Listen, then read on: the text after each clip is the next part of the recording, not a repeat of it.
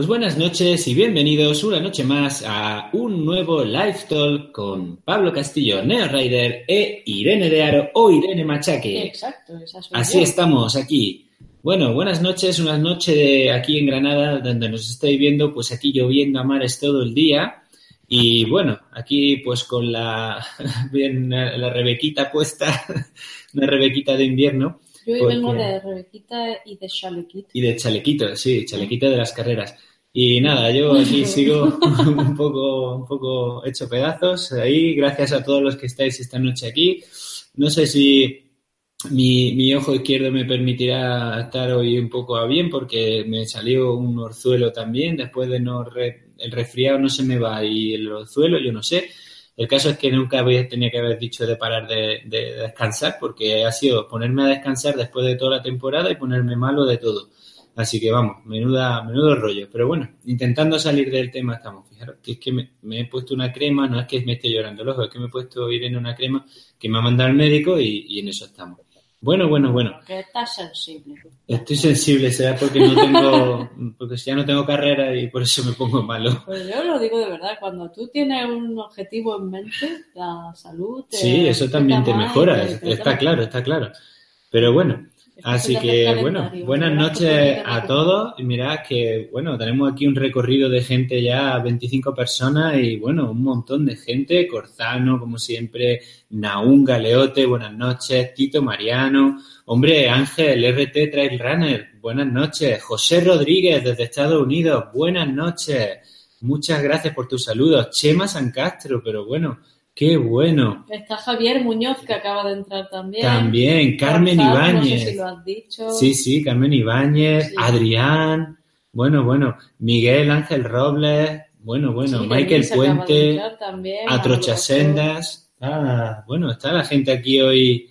Bueno, es que yo creo que de lo que vamos a hablar, la verdad que es una cosa muy, muy, muy, muy buena. Mira lo que dice Tito Mariano. Dice, paré después de las 100 millas y después me puse enfermo, así que mejor no parar. Eh, pues mira, yo me, yo paré, dije dos semanas de descanso y mira, me he puesto enfermo y ahora no recupero. No Soy sé. la prueba empírica de que los descansos son malos. Bueno, pues no es malo, pero el descanso de temporada parece que sí, que a nosotros se nos hace malo. No el descanso intrasemana, sino el de temporada. Mira, un beso grande para Azael, que se acaba de ¡Ey! México. desde México lindo. ¡Ey! ¡Viva México, cabrones! ¿No? ¿Se dice así? Eh, Eso, eso dice los mexicanos. Si no, que nos lo diga Azael. Bueno, bueno, bueno. Bueno, que sepáis que hoy ha sido un poco, un poco difícil porque eh, esto es como la Euráfrica, que se corre eh, en, eh, en Gibraltar, en Algeciras y en, en Marruecos. Pues nosotros creo que hoy nuestro invitado, ¿vale? Está nada más y nada menos que en el continente africano, porque está en Ceuta. Así que esperemos que las conexiones estas del cable que va por debajo del mar y todas esas cosas pues nos vayan bien y este hombre pues pueda contarnos esa superaventura que vivió junto con su compañero, ¿vale? Eh, en, el, en el sendero Sulay. Para los que no conozcáis el sendero Sulay, seguro que ahora nos lo va a explicar mejor nuestro invitado, pero es un sendero que recorre, podemos decir, todo el Parque Nacional de Sierra Nevada, lo circula, ¿vale? Y eh, recorre las provincias de Granada y Almería. Y es un sendero, como hemos puesto en el título, de 300 kilómetros. Ahí es menos, ¿vale? Eh, me consta a mí que ha habido otro intento, que creo que, que lo consiguió, de eh, recorrerlo en plan trail running, que fue el gran campeón Iván Ortiz, que a ver si algún día lo traemos aquí a este canal, pero así en plan eh, autosuficiencia, eh, creo que es el único intento el que ha realizado nuestro invitado junto con su compañero. Y bueno, yo creo que va a ser muy interesante todo lo que, lo que nos puede contar eh, hoy, porque es una cosa Inédita. inédita, inédita. Y bueno, aquí veis a Irene también, que como ya estáis viendo los vídeos de ahora de ella, de- del tema de la nutrición y de tal, muchas gracias, ese vídeo ha tenido mucha repercusión, Sí. la verdad, está Me funcionando estabais bien. preguntando por el chat, he ido esta tarde, dentro de poquito tendréis otro nuevo vídeo para ver, para ver qué tal los progresos y si os interesa esos vídeos de lo que como en un día, pues nada, nada más que lo dejéis en comentarios y igual que hicimos el día sábado, pues cualquier otro pues también nos contamos, incluso esos días de borrachera que no. Sí, sobre todo nosotros de borrachera. Sí, y me dice Denise por aquí que no la cuento como mexicana. Pues claro que sí, es que no te había visto conectada, Denise. Buenas noches, bueno, El otro día Denise juró bandera, ya es ciudadana española de pleno derecho. Bueno, ahora tendrá, imagino que tendrá las dos nacionalidades. ya nos lo contará. Ahora la ciudadanía española ha subido en su media de, belleza e inteligencia. Bueno, pues bienvenida Denise también. Y bueno, pues como siempre hacemos, vamos a dar un cálido aplauso a nuestro invitado de esta noche, Ezequiel Suárez, que nos va a contar esa superaventura en el sendero Sulail. Buenas noches, Ezequiel, y bienvenido a nuestros grandes estudios. Ah, buenas noches. ¿Qué tal? ¿Cómo estáis? Bueno, pues aquí ya ves, con un ojo a la virulé, pero esperando con muchas ganas lo que nos vas a contar. Bueno, no te preocupes, que, que yo estoy estupenda.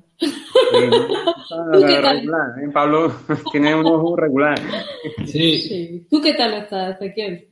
Pues mira, estaba preparando la cena, que ya es casi casi la hora de cenar, y, bueno, aquí eh, aguantando un poquillo la, la tarde, no sé, para acostarme ya mismo. Muy bien. Muy bien, muy bien. Pero esa, esa, el otro día estuve viendo algunos de los vídeos que me comentaste para preparar un poco la entrevista y bueno, es una cosa que, bueno, alucinante. ¿Cómo se os ocurrió a ti y a tu compañero Juan eh, recorrer el sendero, pero de esa forma, sin ayuda externa? Pues mira, todo empezó porque teníamos ganas de, irnos una semana a los dos a, dar una, una vuelta pero no en Granada, en Sierra Nevada, sino en, Pico de Europa o en Pirineo. Pero el hecho de, subir en, el coche, pues a subir en coche, pues nos quitaba dos días de, camino, de, trayecto. Entonces, pues miramos para hacer algo más cerca, que estuviese a una hora y media, dos horas de, allí de Estepona. Y al final, pues decidimos de irnos a, conocer el Sulaí.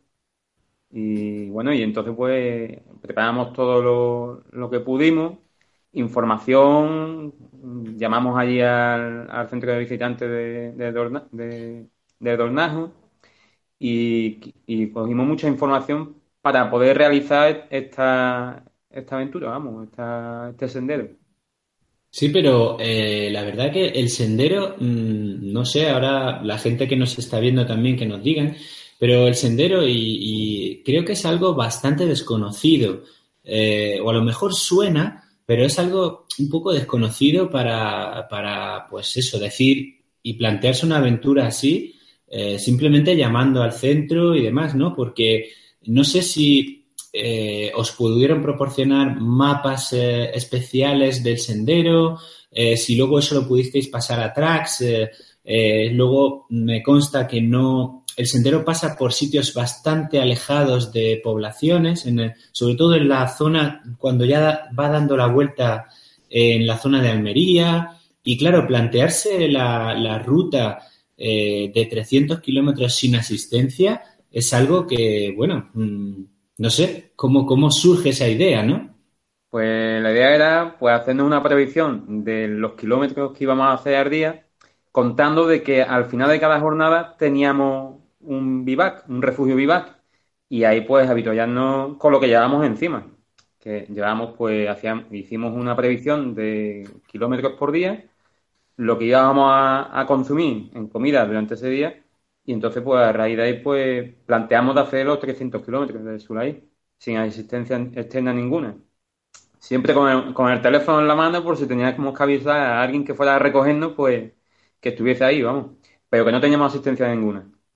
Y, nada, y al final pues conseguimos los planos, conseguimos eh, el de la, de la zona, de, de todo el sendero, y todo eso pues utilizando los GPS y que llevamos, llevamos uno cada uno, pues pudimos enlazar todo, todo lo que es el sendero para poder, para poder realizarlo. Está dividido, creo que eran 19 etapas, no recuerdo mal, y cada etapa pues es un, un track distinto. ¿no?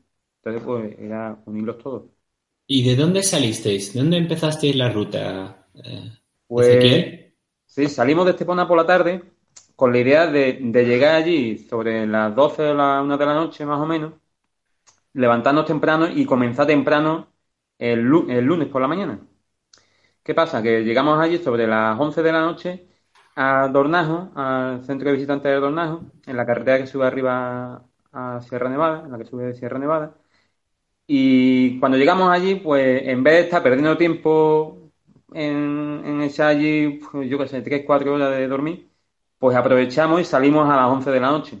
Desde allí, desde el mismo centro de visitantes, dejamos el coche allí y ya nos empezamos ya a dirigir hacia, hacia Capileira. Sí, claro, porque ya tomáis, empezasteis desde allí el sendero eh, y empezasteis directamente pues el tramo que va eh, desde el Dornajo, el tramo que es Dornajo Capileira o Dornajo Cortijuela. Dornajo Cortijuela es el primer tramo. Sí, eh, Rinconada de Niguela, Refugio Tello, Puente Palo y Capileira. Ese fue el primer, recorrido que hicimos. Eran 68 kilómetros y llegamos sobre las 8 de la, a las ocho y media de la tarde llegamos. Y salimos a las once y media de, la noche. Paramos un par de horas para descansar en, la cortijuela, pensando que aquello estaba abierto y aquello estaba cerrado. Y, tuvimos que allí coger un alero del edificio que está allí, allí como estábamos, y más o menos refugiando que hacía fresquillo por la, por la noche. Sí, sí, además se ve en el vídeo que os ponéis en el alero y echáis ahí un poco el saco, la esterilla y ya está. Y, ahí, porque bueno, ahora nos contará el material que más o menos llevabais cada uno para que la gente entienda que es que hacer esto en autosuficiencia es una cosa de ir con la mochila muy, muy, muy cargada, aunque lo quieras hacer en trail running, pero las mochilas eran no tan cargadas como las mochilones enormes de un senderista, pero sí que la mochila iba muy cargada. Irene, ya estás teniendo por ahí un montón de cositas, Estoy teniendo bastantes cositas y bueno, Ezequiel, te las voy a ir pasando poco a poco. Pero eh, lo primero de todo, eh, comentas que has tenido que, habéis tenido que llevar el track en el reloj eh, dividido en 19 sectores. para una persona que no llevara track, cuéntanos un poco cuál era el estado del sendero. Sí, en el reloj no, lo llevábamos exactamente, lo llevamos en un GPS. Sí, GPS de mano, ¿no? Un GPS de mano que es más grande la pantalla y más visible, tiene sus curvas de nivel, es en color, entonces pues te puede hacer un mejor idea de a lo que te puedes enfrentar, no es como reloj que se ve lo que es la flechita y ya está. Entonces pues el, el camino está señalizado, pero está muy deficiente, hay partes que, que falta señalización, hubo zonas que nos, que nos tuvimos que dar dos o tres vueltas para encontrar el, sendero y después por la noche no, no es aconsejable hacerlo porque no son reflectantes las señales. señal pintada o, o con, con, los colores, pero no son, no son reflectantes las balizas. Entonces por la noche pues un poquito, un poquito mal porque no porque íbamos un poquito como buscando la baliza que nos dabas con ella. Entonces tirábamos mucho de GPS. Y el primer, primer punto teníamos, el, primer trayecto teníamos el tras metido hasta, hasta Capileira, o sea que teníamos un tras solamente desde de, Hornajo a Capileira. Nosotros dividimos por tramos en lo que es el sendero, no, no por cada, por cada tramo hasta 19, no, sino que unimos lo que íbamos a hacer cada día. Exacto, entonces teníamos un tras de 68 kilómetros el, primer día, vamos. O sea que cuando llegáramos hasta Capileira, ahí parábamos. Y entonces... a lo mejor hay que pegarle un pequeño tirón de oreja a las autoridades pertinentes para que habiliten un poco mejor el sendero, ¿no? Porque quizás es una de sus dificultades para que alguien lo pueda iniciar.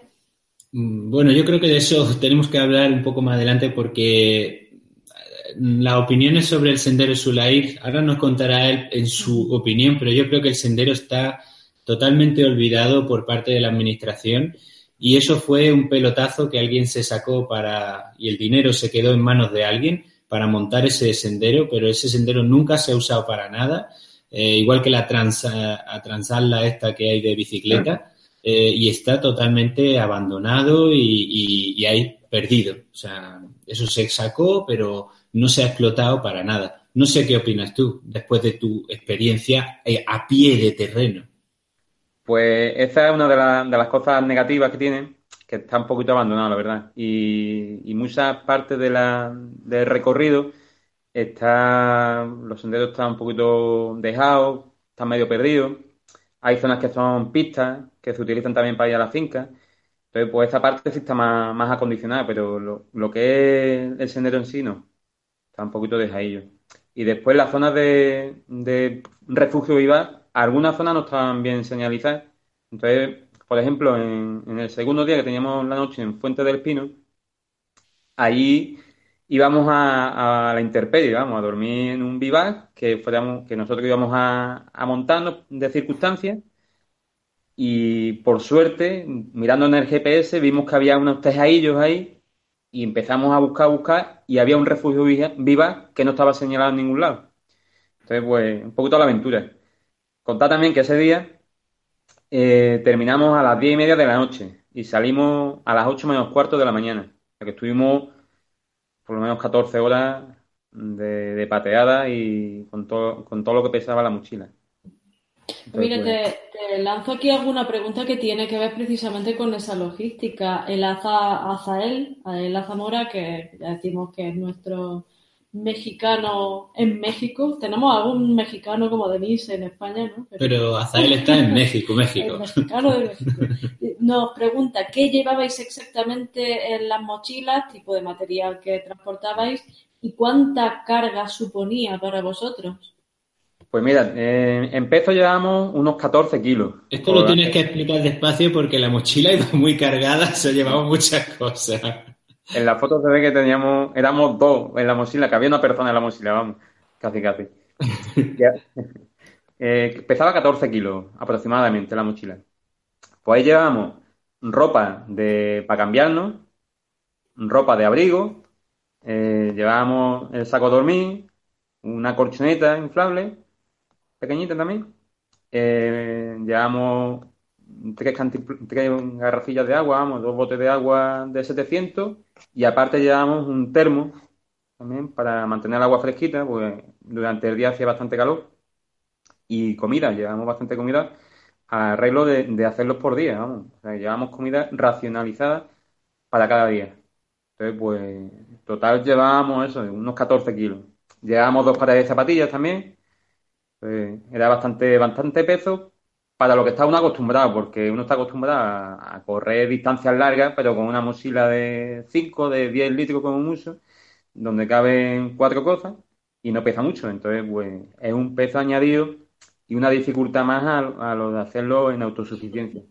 Mira, te está apuntando Juan Serrano Pérez, que te tiene que sonar de algo. y está aquí en directo con nosotros. Muchas, Muchas gracias, Juan, y sentimos que estés convaleciente también. es que esto de parar es muy malo. Sí, nos ha contado que está el pobre con sinusitis y, bueno, recuperándose de esa recuperación, que, bueno, ya tiene tela, tiene tela la cosa. Dice que se te está olvidando el hornillo y las bombonas de gas.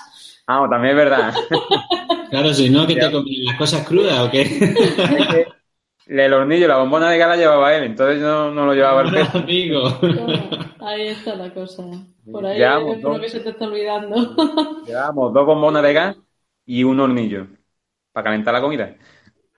Bueno, pero también imagino que el peso sería cada vez menor o no, no ibais soltando las tres en ningún sitio entonces, ¿no? Eh, conforme íbamos gastando la comida, claro. pues entonces íbamos quitando también peso.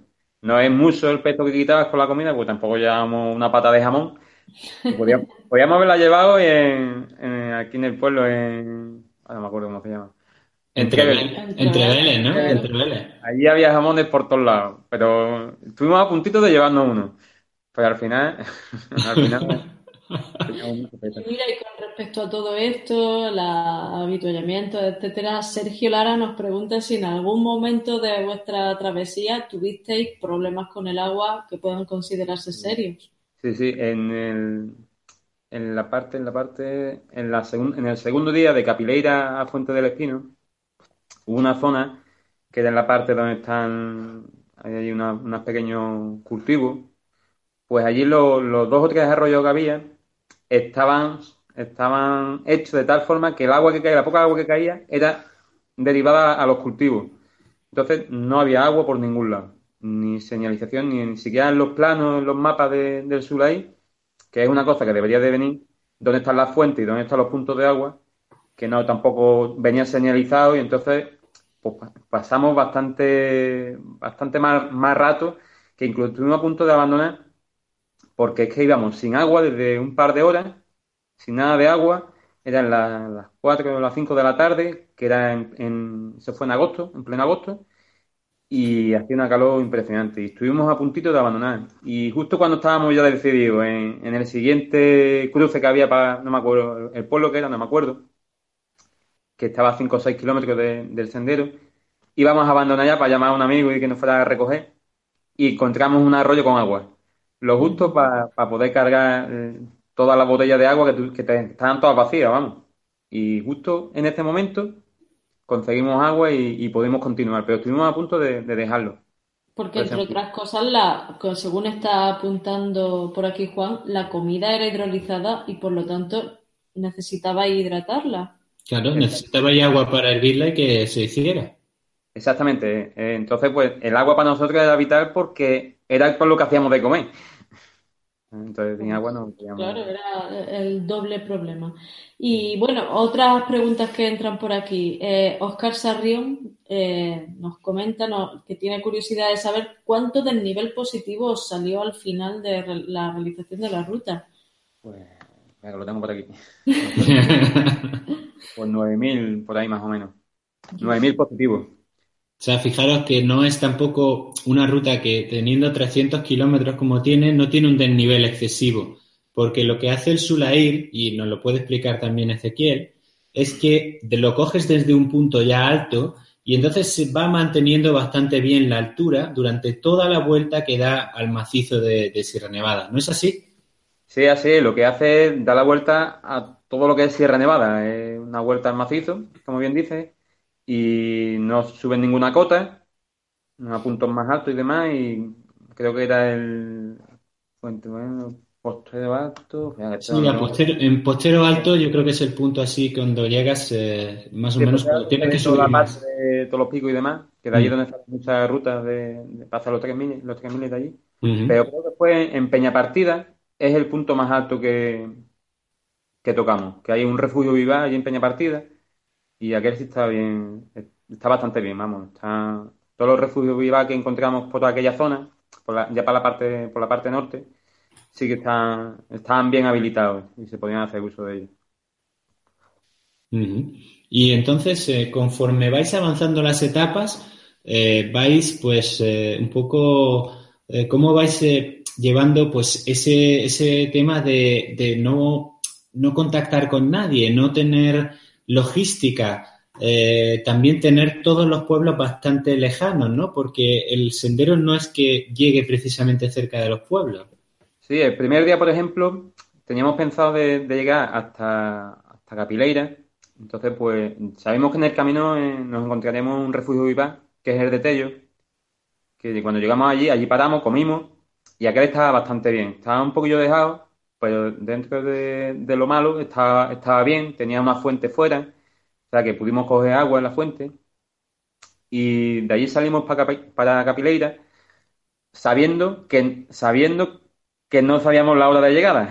O sea que más o menos cuando fuimos casi acercándonos, contactamos con, con un hostal de allí, de Capileira, y reservamos una habitación para los dos. Entonces, pues, esa noche, por ejemplo, la hicimos en Capileira bajo cubierto, o sea que estuvimos ahí en el pueblo. esa noche sí bajasteis al pueblo, que normalmente el sendero no, baja al pueblo. Sí, el sendero pasa por medio de Capileira. Ah, sí, en este caso sí. Sí, pasa por dos pueblos solamente, por Capileira y por Trevele. El primer día tuvimos suerte y dormimos allí en Capileira. Suerte entre comillas porque era el primer día de feria de Capileira. O sea que estaba aquello de fiesta y yo dormí porque tengo facilidad para dormir, pero Juan, si está por ahí conectado, te puede contar que, que lo Con, Paquito el Socolatero hasta las 7 de la mañana. Oye, y Ezequiel, ¿cómo os conocisteis Juan y tú? ¿Sois amigos de toda la vida? ¿Sois amigos de qué? Porque para irse con una persona tantos días en una situación que en realidad te va a dar problemas sí o sí, tienes que tener confianza y amistad. Bueno, eh, te cuento una, te cuento el final y ya te cuento el principio. el final es que casi ya terminando el sendero, allí llegando a abajo al, al sendero de la estrella, pues resulta de que tuvimos un pequeño despiste con el GPS y nos medio nos mosqueamos uno con el otro y al final casi terminamos peleados. al final fue una tontería y, nada, y al final no pasó nada. Y, nos conocimos hace ya unos años, hace, no me acuerdo, 6, 7 años, porque tenemos la misma afición, que es las carreras y, la montaña.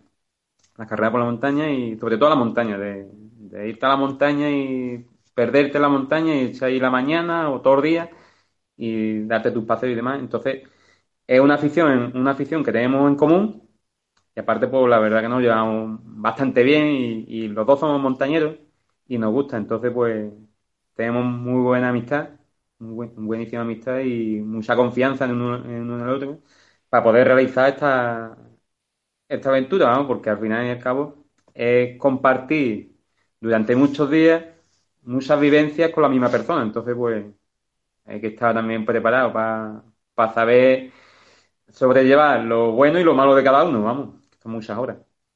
¿Y era la primera aventura de este estilo que hacíais juntos o ya habíais hecho viajes y... Sí, eh, de este estilo sí es la primera, porque tantos días y tan largos no lo habíamos hecho.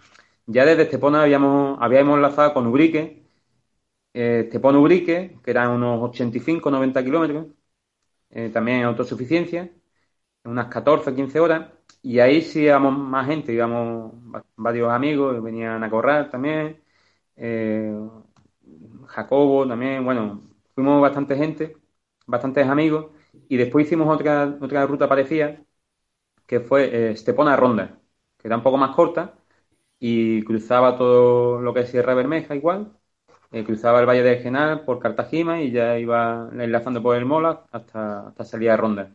Entonces, pues tenemos un bagaje de hacer cosas en autosuficiencia, más cortitas, pero sí que hemos hecho algunas.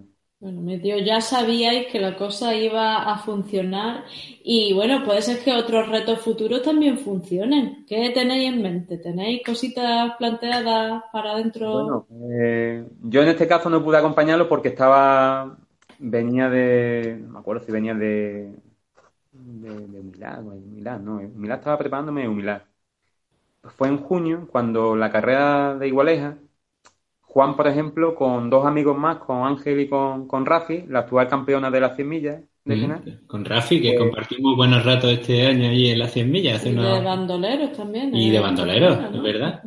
pues justo en el día que, era la carrera por montaña de Igualeja, ah, por eso me fui, porque yo estaba de escoba de Igualeja. Yo iba con la escoba, a cerrar carrera y, y recoger las balizas y demás. Bueno, pues ese día ellos habían quedado para hacer las 100 millas Bermejas. salir de Estepona, hacer lo mismo que las 100 millas del Genal, pero terminar en Casares. En autosuficiencia también. Y, salió, salió bien, ¿no? Sí, sí, que salió bien. Ahora no me acuerdo cuántas horas echaron, pero echaron treinta y tantas horas o cuarenta horas, por ahí más o menos. En autosuficiencia también. O sea que, ya él, él sí tiene más experiencia que yo en, en estas distancias de autosuficiencia. Claro, porque no es solo la distancia, sino es el hecho de, eso, de llevarlo todo en autosuficiencia, ¿no? Eh, nos cuenta aquí Juan, y esto quiero también tu opinión, decía que no tiene nada que ver, como yo te decía antes también, eso de que la cara más sur de, de los pueblos de la Alpujarra es como más amigable en el sendero, pero la cara más norte es una cara más árida, más abrupta, más difícil, más alejada de todo y os sentís bastante perdidos en el monte. Eh, dice él, eh, no tiene nada que ver la cara norte del sendero por abrupta, pasos de barrancos, muy técnica y complicada, con la cara sur, zona capileira, treveles, que es mucho más senderos limpios, pista y demás. Cuéntanos un poco tu, visión de esto. Pues nada, la, parte sur es más llevable, pero es más seca. Entonces, pues ahí tuvimos los problemas de agua. no tiene tantos desniveles como en la parte norte, pero a mí, por ejemplo, me gusta más que tenga más zona técnica, que sea más con más barranco, porque las vistas y los paisajes son mucho más bonitos que la cara azul.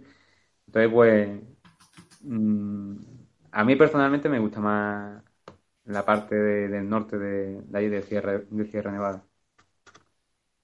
Pero, y en la zona que cuando vais cruzando Almería, toda la zona de Sierra Nevada, que las faldas que dan hacia Almería, eh, por lo que he leído y lo que me han contado de gente que ha, hecho esos tramos, eh, me han dicho que uno de los peores tramos, en el sentido de lejanía, que se sentían muy, muy, muy, eh, muy solos y muy lejos de todo. aquello que está allí, no hay nada, allí te meten en el sendero y, hasta que vas buscando la, el, refugio y va que... Ah, no me acuerdo ni cómo se llama el refugio. Y, y no tienen nada, vamos, ahí está todo lejos, vamos.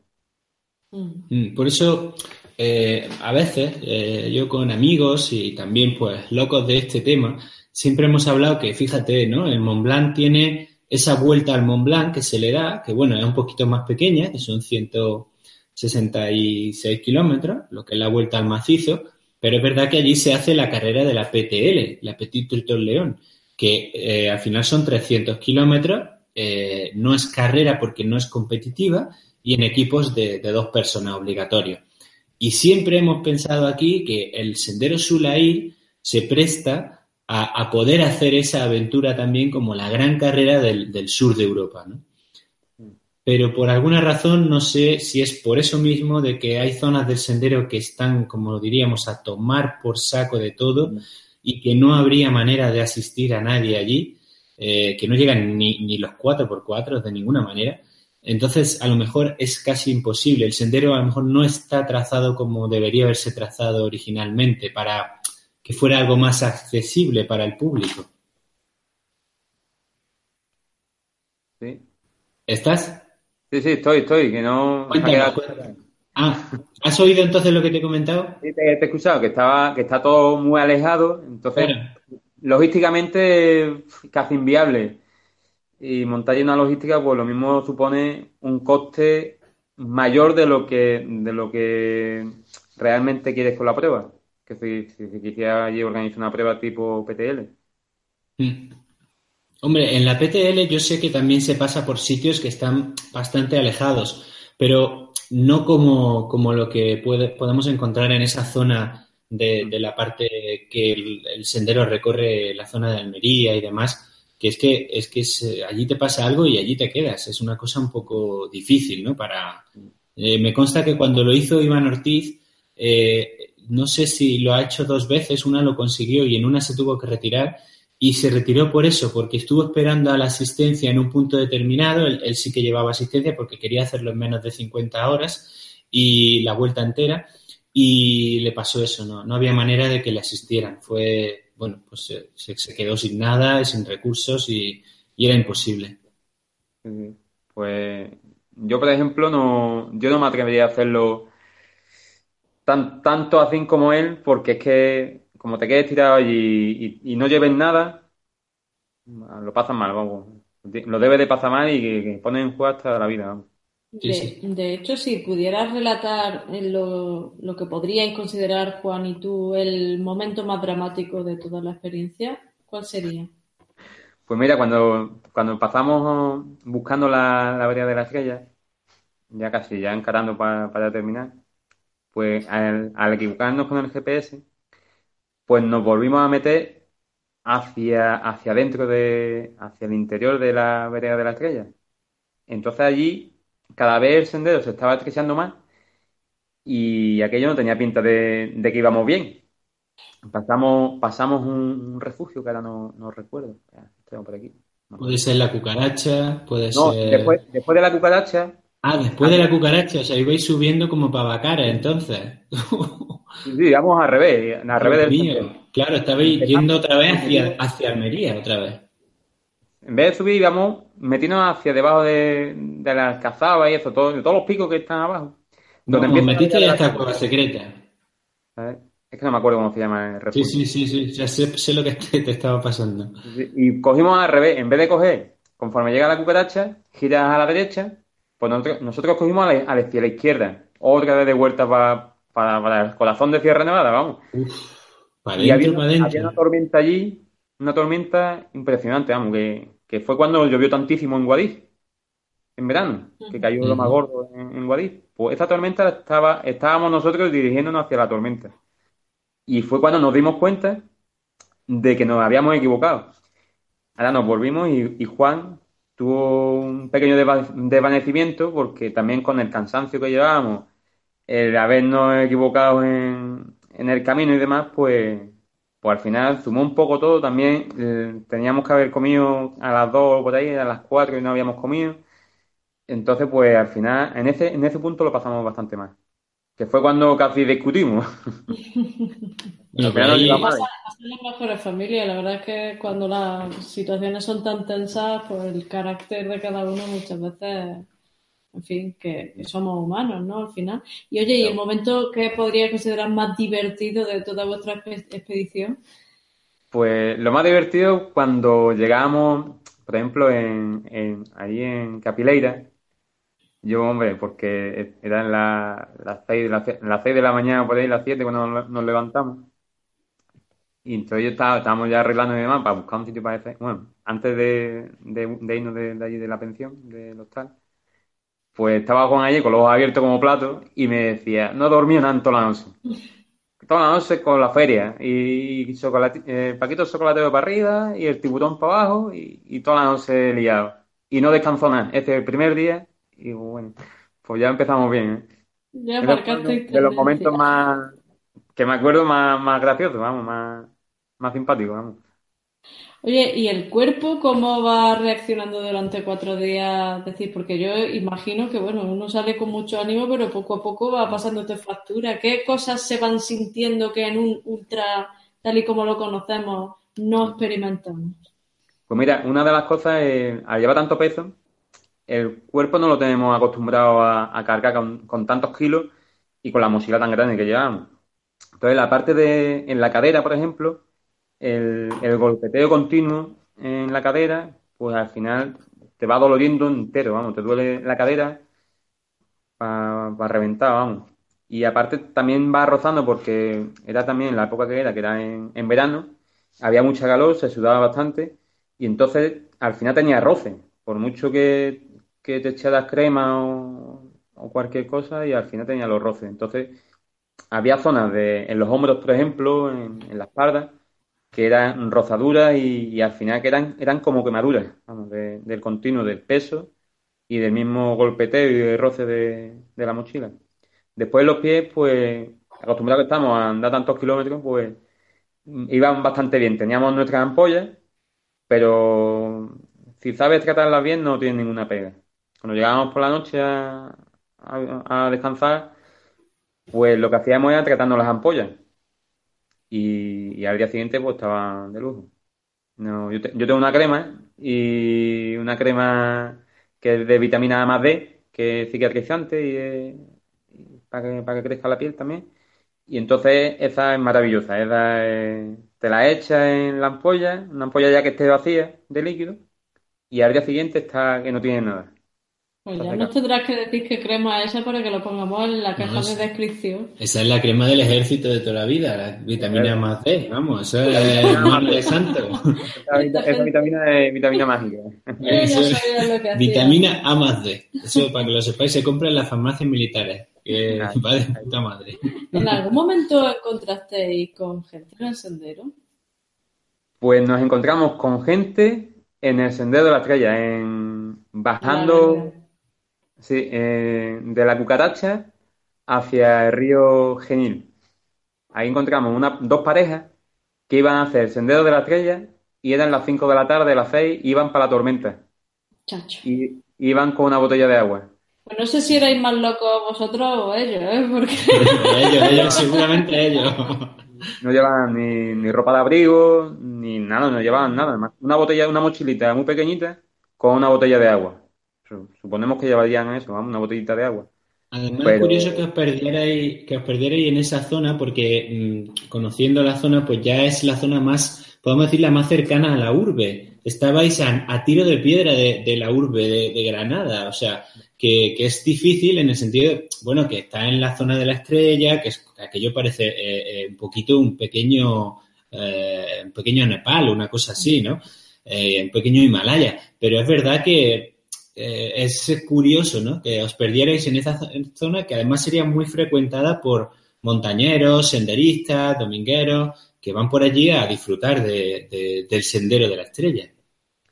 Sí, la, yo creo que fue más que nada las ganas que teníamos de llegar allí a, a Entonces, pues las ganas queríamos llegar cuanto antes. Entonces, cuando empezamos a bajar de Peña Partida, pues lo que teníamos ganas es de llegar. Y entonces llegamos a la cucaracha y ahí no vimos la baliza de, del sendero y, el GPS ahí se volvió un poco loco y seguimos el GPS según nos, nos marcaba el GPS, que era hacia el otro lado, hacia la, hacia la izquierda en vez de hacia la derecha.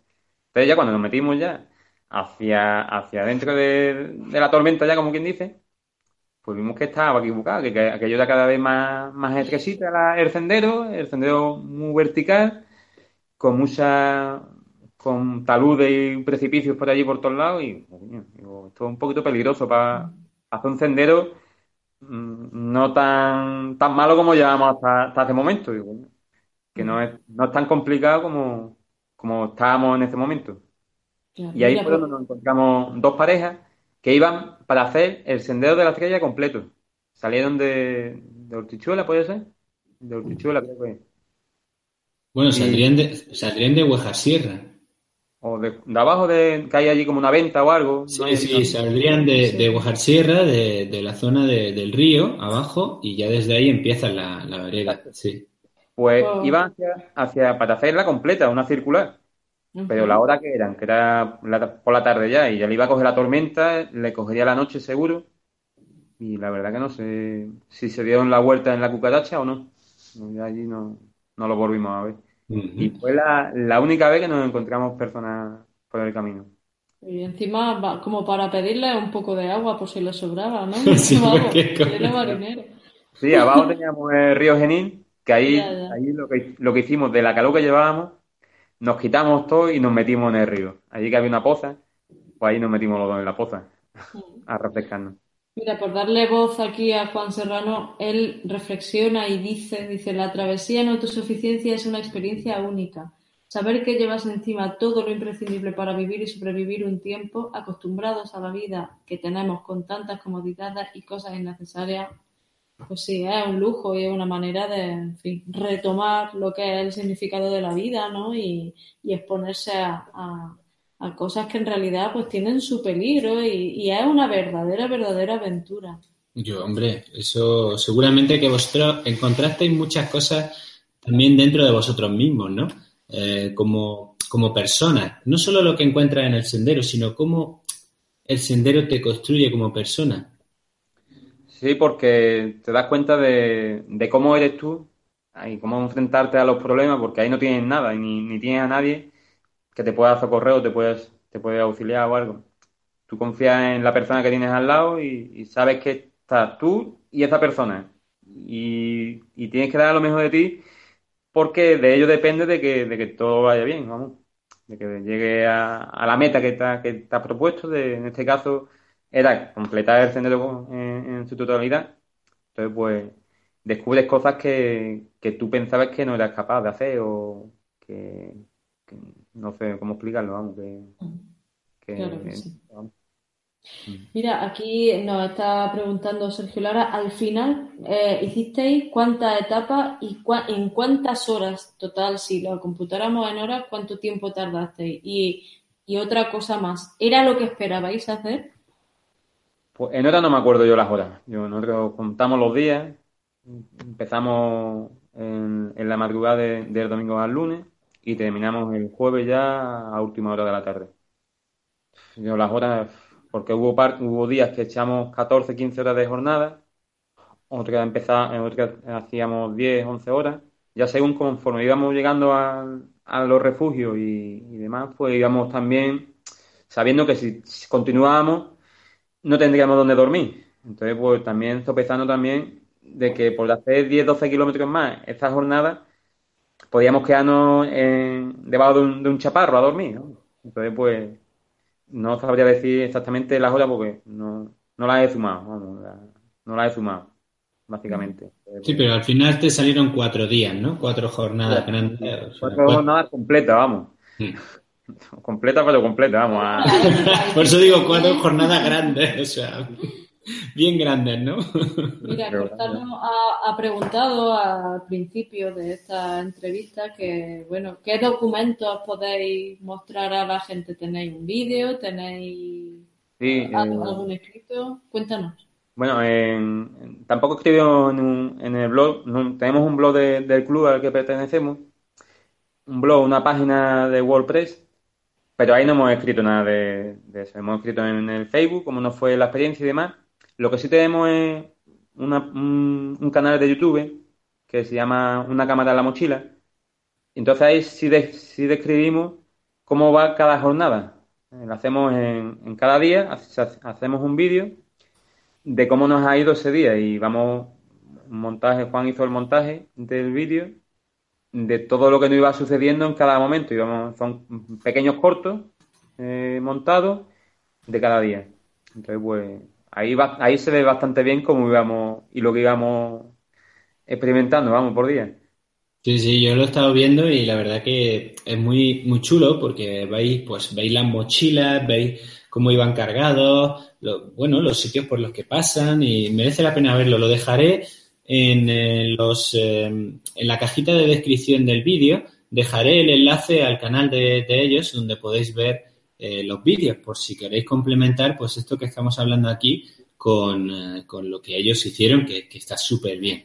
yo te iba a comentar también, no sé si conoces otras, podemos decir, experiencias de este tipo, pero que hay en Estados Unidos, como el John Muir Trail, o bueno, hay cuatro o cinco grandes trails, ellos llaman trails, eh, a estos senderos, eh, de ese tipo, de esas distancias enormes, que incluso hay personas que se tiran meses recorriéndolos, porque allí hablamos de senderos de unos mil kilómetros o incluso uno que recorre el, país entero a través de las montañas. Pero bueno, mm, alguna vez eh, he visto vídeos sobre eso y lo que comenta la gente es que se, se van a vivir al sendero durante un tiempo y abandonan su vida para vivir en el sendero. O sea, fíjate. Pero son senderos mucho más, eh, eh, podemos decir, eh, que al final de los tramos siempre hay donde quedarse. Sí, no, como dice Juan, no un simple panel informativo. que había al final de las etapas, ¿no? Eso en relación a lo que estaba diciendo Juan, es eso, que cada vez que terminamos una etapa, eh, tenía un panel informativo de fin de etapa y, es, y justo al lado tenía el, panel informativo de inicio de etapa. Ya está. No tenía ni. No tenía nada, ni. Yo qué sé. Pues normalmente cuando hace varias etapas seguidas o distancias en consideración, pues que tenga allí, yo qué sé, o un vivar, o que tenga una fuente, que tenga algo donde, donde poder repostar de nuevo, o cargar agua, o pararte y descansar un poco, vamos. Entonces, eh, no había nada. Había los refugios y vivas, en, algunas, en, algunos, en algunos casos no estaban bien señalizados, en otros estaban un poquillo dejados y, otros pues estaban bastante cerca unos de otros. Entonces, pues tampoco, si lo quieres hacer en continuo, pues entonces pues lo tienes difícil porque tienes que enlazar muchos kilómetros para poder aprovechar el día. Claro. Por ejemplo, Sí, por ejemplo, en, el tercer día nos quedamos en, Postero Alto y allí igual hicimos como en Capileira, eh, llamamos por teléfono, a, por la mañana llamamos por teléfono allí a Postero Alto para reservar allí en el refugio, para reservar para nosotros el refugio, que no una reserva con, con cena, con baño y bueno, cama y desayuno. Entonces, pues, si no llegamos a reservar, el mismo, el mismo consejo que está allí, o el que está allí, pues nos, hubiese, nos decía que si no llegamos a reservar, que él por la noche se va. creo que era para, para Guadix, no, estoy seguro. Que se bajaba al pueblo, porque si no tiene nadie, pues tampoco pinta nadie este hombre. Pues tuvimos que reservarlo con, por la mañana, cuando íbamos por, por el refugio de Chorrera, pues ahí llamamos a reservar refugio de Postero Alto para poder quedarnos allá a dormir, porque más o menos teníamos la, idea de llegar sobre las siete y media, ocho de la tarde, que fue más o menos a la hora que llegamos. Entonces, Sí, que además Postero Alto es un refugio un poco especial, ¿no? No es un refugio que podemos decir un refugio donde viven los guardas, donde hacen vida allí, sino que está más como una hospedería extraña. No sé. Sí, eh, es una tipo hospedería. Sí. Y allí pues te preparan la comida, de, la cena, nos preparan la cena, nos preparan el desayuno. Y nosotros dos éramos los únicos que estamos allí. No había nadie. No había nadie. Bueno, está aquí diciendo, Juan nos comenta varias cosas, como por ejemplo que si alguien tiene mucho interés en cómo el Sendero Sulair, pues que hay un libro que está en la editorial Penibética y que, bueno, se puede obtener, que parece ser que es la única publicación que hay al respecto. Y también dice, dice, bueno, fue autosuficiencia, pero los buenos bocatas de jamón que os comisteis entre velas, yo no sé si eso rompía, ¿cómo yo? Romper el ayuno, eso es romper la autosuficiencia, ¿de quién? Hombre, el ayuno no, ayunando no iban. Ya si lo tuvieran que hacer ayunando. Intermitente. Y es que entre Vélez pasó que cuando salimos de Capileira, pues más o menos por tiempo íbamos a llegar para desayunar a Trevele. Entonces llegamos sobre las 11 más o menos. Llegamos, lo primero que hicimos fue, eh, pedí un, yo pedí un café con leche para, para desayunar y un bocadillo de jamón. Bueno, estamos en Trevele porque menos que un bocadillo de jamón. Y después me cargué una cerveza, como Dios manda, vamos. Eso fue Hombre, eso está claro. una o sea, recarga de pila, vamos. allí había que recuperar para cuando luego salierais de allí y no encontrarais nada, ¿no? Porque aquí ha apuntado Alex de Comunidad Vida Sana, que le mandamos un saludo, eh, que dice, el, Sulair es un desastre monumental eh, que se hizo. ¿Dónde terminaría todo ese dinero que se destinó a los alojamientos, a las fuentes, a las señales y demás historias? Pues eh, ahí muchos nos preguntamos también lo mismo. ¿Dónde terminaría ese dinero? Sí, por ejemplo, en, en la Fuente del Espino, ¿Fuente del Espino? Sí, en la Fuente del Espino, allí supuestamente hay una fuente. Pues allí lo que había era una acequia que aprovechamos para meter las piernas en agua, para refrescarnos un poco, pero fuente, no había nada de fuente. Hay, una, hay como un- una fuente, pero sin agua. Agua estancada ahí, que no tenía agua corriente. Entonces, pues allí nos quedaba un poquito, pa- ah, un poquito desaviados con el tema del agua porque teníamos pensamiento de recargar las botellas de agua que llevábamos. Pues, lo único que había era la acequia, pero ¿quién bebe de una acequia? Sobre todo teniendo días por delante. Déjalo, que vamos, la liamos, la liamos.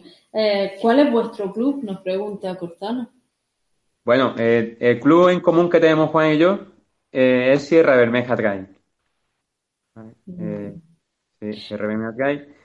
Y aparte yo estoy también en otro club, que es de aquí de Ceuta, que es en Ángera, el club de montaña de Ángera. Que yo personalmente estoy en dos clubes. Y bueno, yo esto no me voy a resistir a preguntarlo. Cuando vosotros llegasteis a vuestras casas con vuestras familias y contasteis lo que ibais a hacer, ¿qué os decía la gente que teníais alrededor, las personas más cercanas? ¿Fue apoyo o fue estáis locos o fue qué, qué fue? Eh, un apoyo loco, porque nos apoyan en, todo lo que en todo lo que hacemos. en- yo, por ejemplo, a mí me apoya mi mujer muchísimo y, y a mí, pues, siempre, siempre que puede, pues, intenta acompañarme a, todas las carreras, las más largas, las ultras, de todo, vamos. Y aquí, pues, lo que te dice, que estás loco porque sin asistencia, sin apoyo externo, por ahí los dos tirados por ahí por el monte. Entonces, pues, tantos días, pues al final es un poco de locura y ellos mismos pues, lo reconocen que estamos locos. Y si lo reconocemos hasta nosotros, pues, lo que pasa es que es una locura sana. Hombre, pues tu mujer te prepararía un buen bocata o algo para que te lo llevara en la fiambrera cuando estés en casa, no digas que no. De que me vaya alimentado que luego ya nunca se sabe. Bueno, y, y, y como volviste, y tú tampoco me voy a resistir a preguntarlo, ¿cuánto peso perdisteis cada uno de vosotros? ¿O no? Porque eh, lo de Traveles no se sabe nunca en qué queda la cosa. ¿Quedó en tablas, perdisteis o qué os pasó? Algún peso perdimos. Yo no me pesé exactamente, pues tampoco. Pero bueno, más delgado, más delgado llega uno a... Llegué yo a mi casa y. Pero bueno, que también nos hartamos de comer. Donde pudimos parar, que había comida, nos hartamos de comer. Allí en Capileira, nos fuimos allí a comer a, a un restaurante allí, que conocía Juan, por cierto. Y allí nos hartamos, que no fuimos capaces de comernos los churrascos que nos pusieron. De la, de la pesada de comer que nos pusieron. Por nada y menos. Y. No Sí, sé. sí.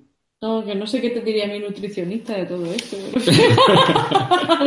Robert, ¿qué dirías de todo esto? Oye, Adolfo Contreras preguntó una cosa, ¿no llevabais ningún potabilizador de agua? Eh, sí, llevábamos un potabilizador que era un tubito por el que del mismo de un charco cualquiera pues puede puede puede absorber el agua de ahí y se potabiliza, se filtra el agua. ¿Qué pasa? Que nosotros al final al final vimos que eso no daba muchos resultados, que tenía que estar un buen rato ahí para tragar agua y al final de, los, de todos los zorros que nos fuimos encontrando fuimos cogiendo agua.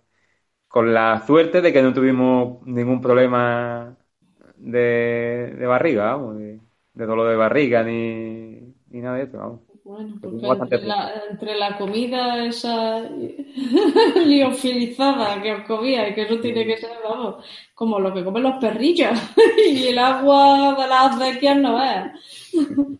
y nada, también nos pasó una cosa de que cuando íbamos llegando ya al puerto de la Ragua, pues teníamos pensado de, de llegar allí, de hartarnos de comer y de cargarnos por lo menos dos cervezas cada uno.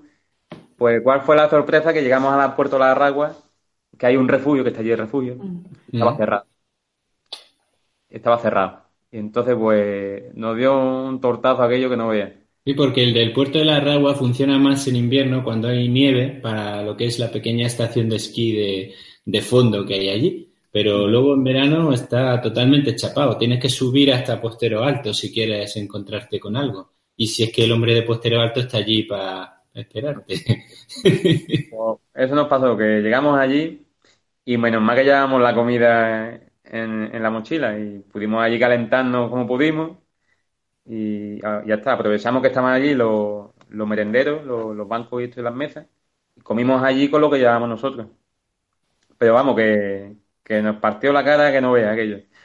Porque íbamos hartando de comer. íbamos hasta encargar un bocadillo para el camino. Sí, para llevároslo, ¿no? Podría hacer un vídeo de estos típicos de expectativa contra la realidad. Pues, respecto a eso que dice Irene, y también un comentario que nos ha puesto por aquí Eli Morgan 007 desde, desde México. Hola, Eli. Eh, mm, la, eso, después de haberlo realizado, ¿vale? Y habiendo vivido lo que vivisteis y con la experiencia que ya tenéis de otras cosas y demás, ¿recomendaríais a alguien que repitiera la aventura? ¿O qué tipo de persona creéis que podría repetir esta aventura? Porque mm, yo sigo mucho el Sulair y me consta que muy, muy, muy poca gente lo ha conseguido entero. Y de esta forma. Pues yo lo recomendaría si lleva una asistencia externa y, va haciendo los tramos cortos. O sea, que vas uniendo cada dos, tres tramos como mucho, pero con asistencia externa. Si es autosuficiencia y, todo a cuesta, es un poco locura, porque hasta que tú no estás allí, no sabes realmente lo que es aquello. Porque tú te piensas que es una cosa y como tampoco hay tanta información al respecto, pues tú crees que, están los pueblos más cerca o que hay, que hay más, que hay comodidades en el, en el sendero para poder por lo menos repostar agua. Entonces, pues cuando tú llegas allí y ves que no, que nada, que nada de eso hay, pues, pues te lleva un disgusto, vamos, y, un poquito, un poquito con más sabor de boca. sí, sí, sí, por eso, por eso yo creo que el sendero está olvidado, porque es que es, iba a decir impracticable, no es que sea impracticable, pero, pero es muy peligroso, o sea, así de claro. Sí, es peligroso por el tema ese, que al estar lejos de las poblaciones, que solamente pasa por dos poblaciones, y está lejos de las demás, pues un poquito te coge a, a manos y entonces pues para, para hacerlo por, por propia cuenta, sin ningún apoyo, apoyo externo, es complicado. Complicado y, ponerte en juego la, vida, vamos, porque... porque además las dos poblaciones por las que se pasa, Capileira y Treveles, están aquí, pero es que están una muy cerca de la otra y luego todo el resto del sendero es casi sin nada. Bueno, es que sin nada. Sí, así, así es, sin nada. Entonces, pues, es un poquito aventurarte a que te pueda pasar algo y quedarte por ahí arriado y por ahí tirado por el monte. Entonces, un poquito, un poquito mal, mal por ese aspecto. Bueno, sí que dice Juan, ¿no? Que llevabais un dispositivo de seguimiento, un spot, ¿no? Para, bueno, que siempre se supiera dónde estabais, ¿no? Sí, por suerte Juan está preparado con todos los artilugios inventados hasta la hostilidad y, lleva el spot este. Y entonces ahí mandaba el enlace vía, vía internet y entonces pues con el GPS que estaba siempre conectado daba siempre las señales de donde estábamos nosotros. Entonces para los familiares y aparte también lo pusimos en, en la página del club y páginas propias del Facebook de redes sociales para que nos siguieran sobre todo los familiares y los amigos que, coño, pues esta gente está vivo todavía por ahí que no hay que ir a buscarlo es interesante es interesante y, y, a nivel de pasta de dinero ¿cuánto gastaste en hacer esta aventura? Pues. Lo que se comieron entre Vélez, lo demás, ¿no? Porque no, hay ni un pueblo más. Eh, que, por cierto, una pregunta de Michel Puente. Sí, sinceramente nos gastamos en, lo que es el sendero, aparte del viaje en coche y demás, lo que es el sendero nos gastamos realmente poco, porque solamente hicimos uso de, de lo que es el, el hospedaje en Postero Alto y en Capileira entonces, pues ahí sí comimos, dormimos. Entonces, pues, no me acuerdo si fueron 100, ciento y poco euros. No me acuerdo, cada uno. O sea que está bien, para cuatro o cinco días. Eh, cuatro días completos. Está bastante bien. una oferta de Airbnb, canelita fina. Además, fuiste la pensión completa también, o sea que los cuatro días. y nada, y eso, entonces, pues no gasta, no gasta mucho porque tampoco tiene donde gastar mucho. O sea que, no se lo va a dar una ortiga que ande por ahí, ¿no? Después el material, sí, el material, si llevas material propio, que ya lo tienes adquirido de, otras veces, pues entonces es un dinero que te ahorra. Eh, yo en mi caso, en, mi caso, por ejemplo, yo llevaba mi saco dormir, que, lo compramos ya hace, hace un par de años, y ese, por ejemplo, me lo ahorré. La colchoneta sí que me la compré porque no tenía, una colchoneta pequeñita, de aire. Entonces, pues eso fueron 40 euros por ahí. Y después la comida que llevamos encima, la ropa que, ya también es de uso común de las carreras, la membrana impermeable, la ropa de abrigo. Entonces, pues, toda esa ropa ya la tiene de antemano. tampoco es un gasto eh, de más porque ya tiene esa ropa y ese, material ya lo tiene de antes. Pues fíjate. ¿Y qué, dónde, dónde te vamos a ver próximamente? ¿Eh? ¿Eh? Porque esto ya pues pasó, pero yo sé que, bueno, hiciste un carrerón en las 100 millas del Genal. Y, hombre, es verdad, es verdad.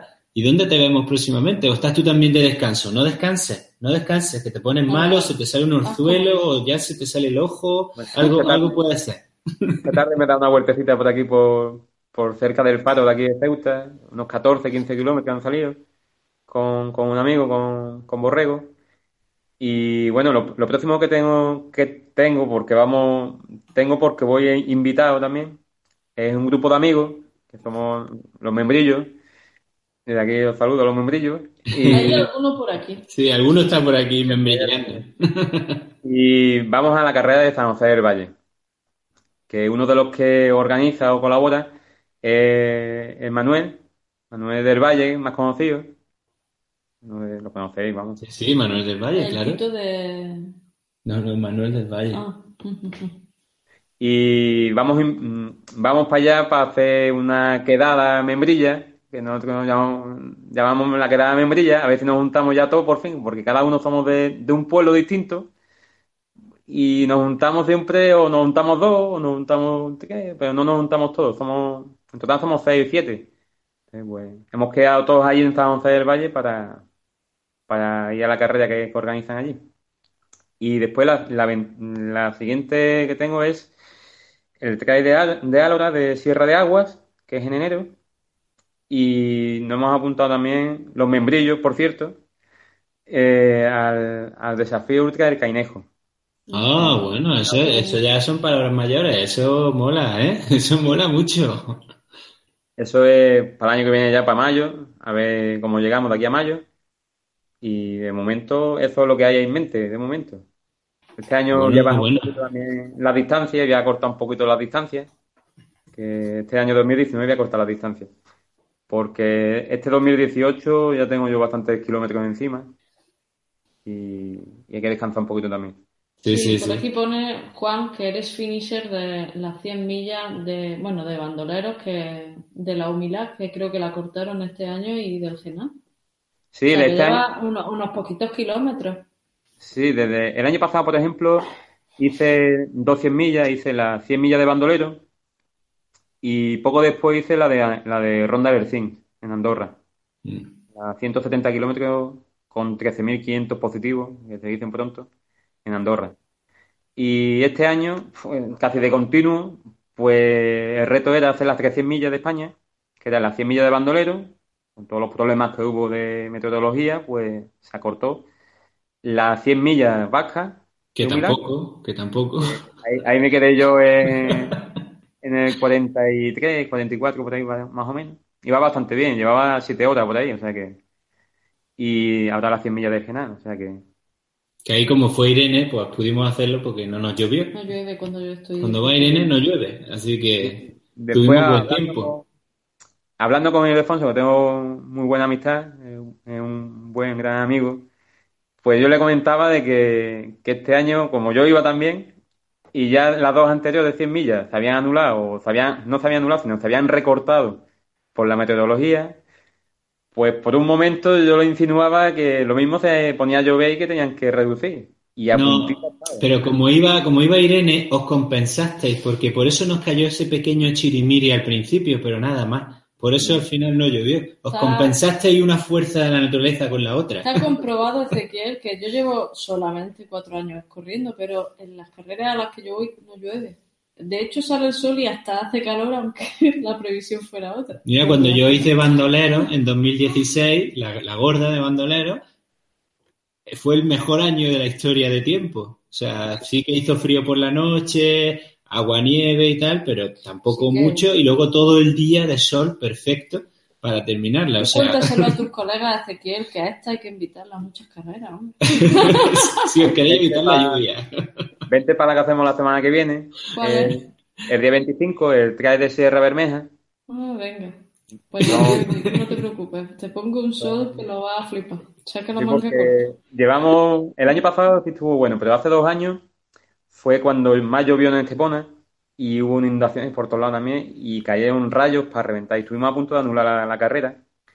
Y, y este, esta vez fue, tenía que haber ido porque llovió bastante y, estaban los arroyos que, iban a reventar. Tú fíjate cómo ha sido África. No pudimos llegar nosotros a la carrera de Gibraltar. Llegamos ya por la noche. Cayó la del pulpo.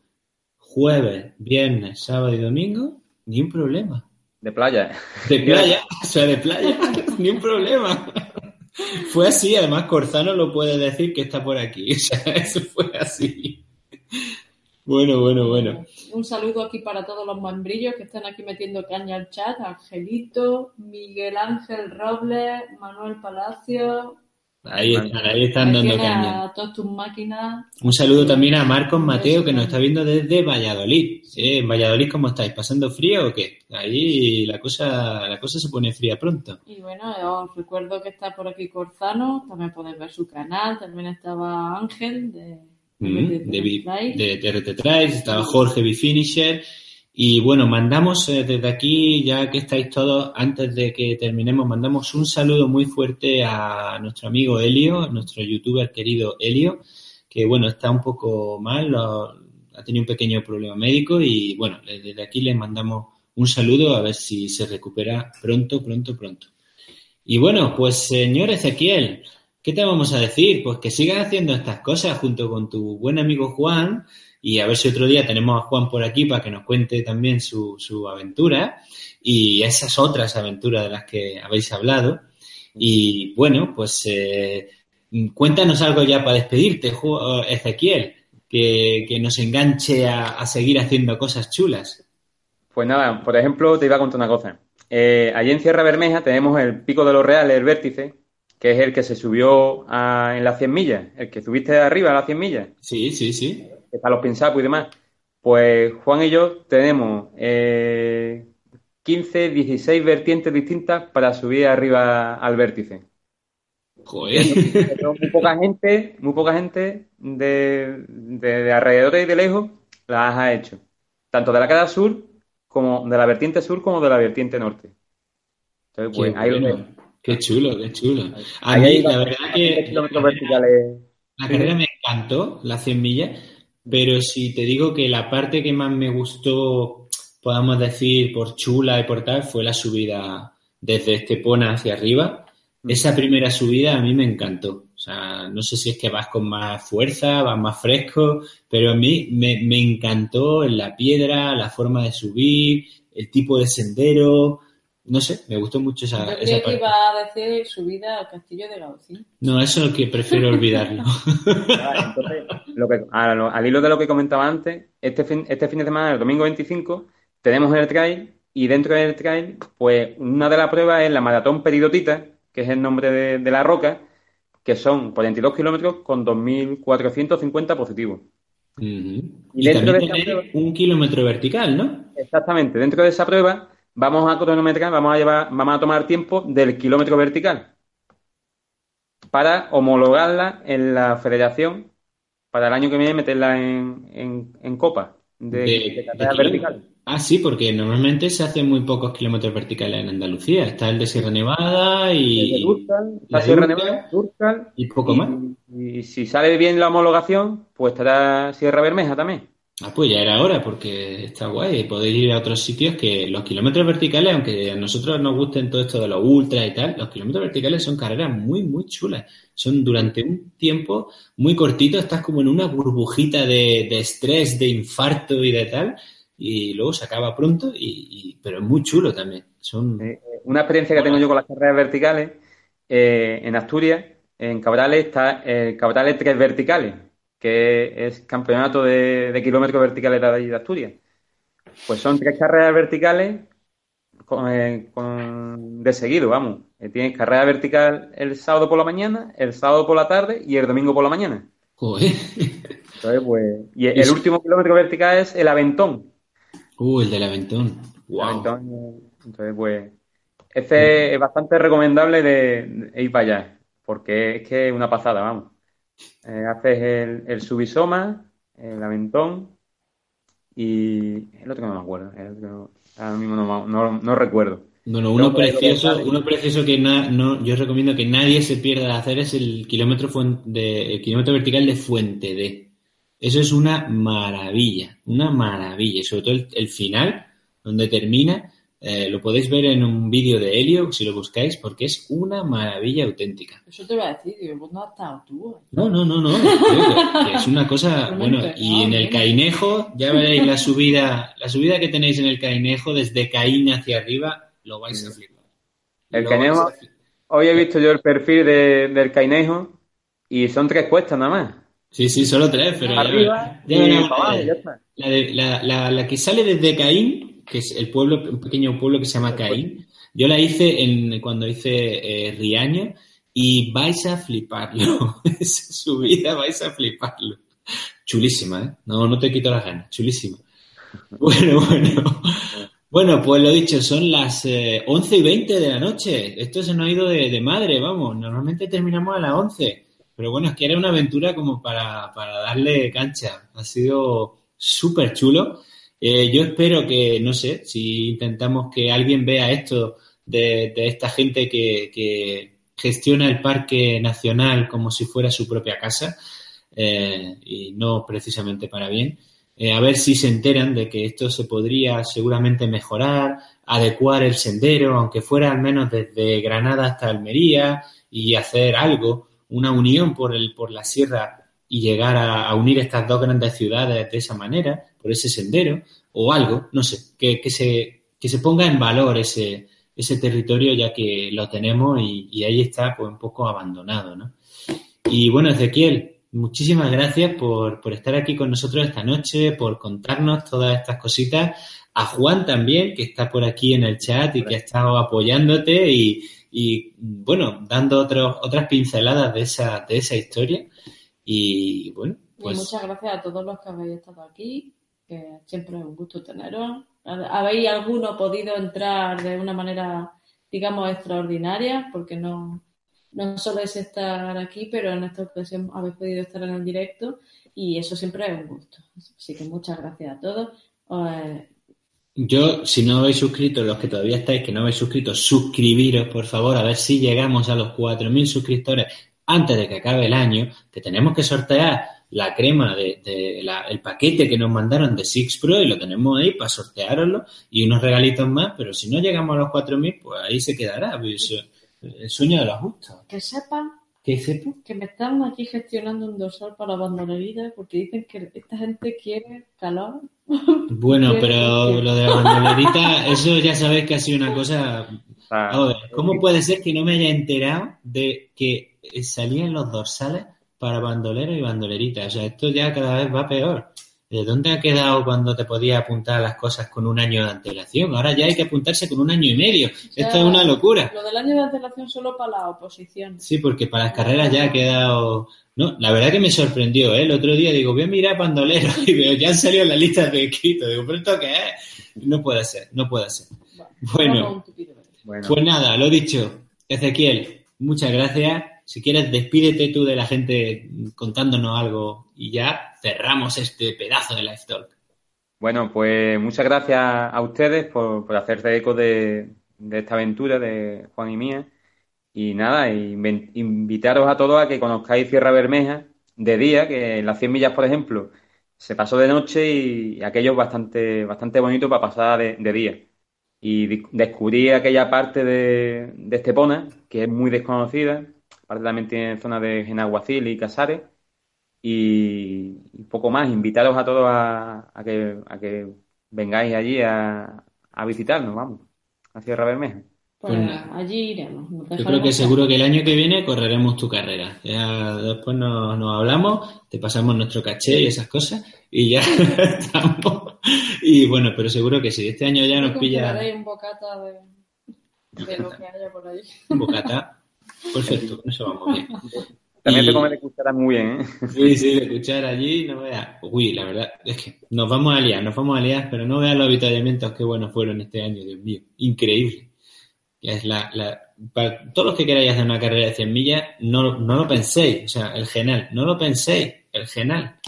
Bueno, señoras y señores, muchas gracias por estar ahí. Gracias, Ezequiel, por toda tu, tu amabilidad y por contarnos todas estas cosas y bueno, ya sabéis, aquí estamos, eh, seguimos recuperándonos un poquito. Irene ya ha empezado su entrenamiento, yo todavía estoy en el dique seco. El jueves me saco sangre, a ver si, si me salen los bichos por ahí. Y nada, esperemos que nos recuperemos. Muchos abrazos a todos los que nos veis. Gracias por ese apoyo que nos estáis dando constantemente. Y seguramente dentro de poco os contaremos, pues para nosotros, y una cosa bastante inesperada, pero que ha sido una gran noticia. Eh, no es mi embarazo. No, no, eso no, eso no es, no, no penséis por ahí. Así que, lo dicho, muy buenas noches y gracias Ese era el chiste de hoy. eso, eso. Adiós. Adiós a todos, buenas noches. Gracias.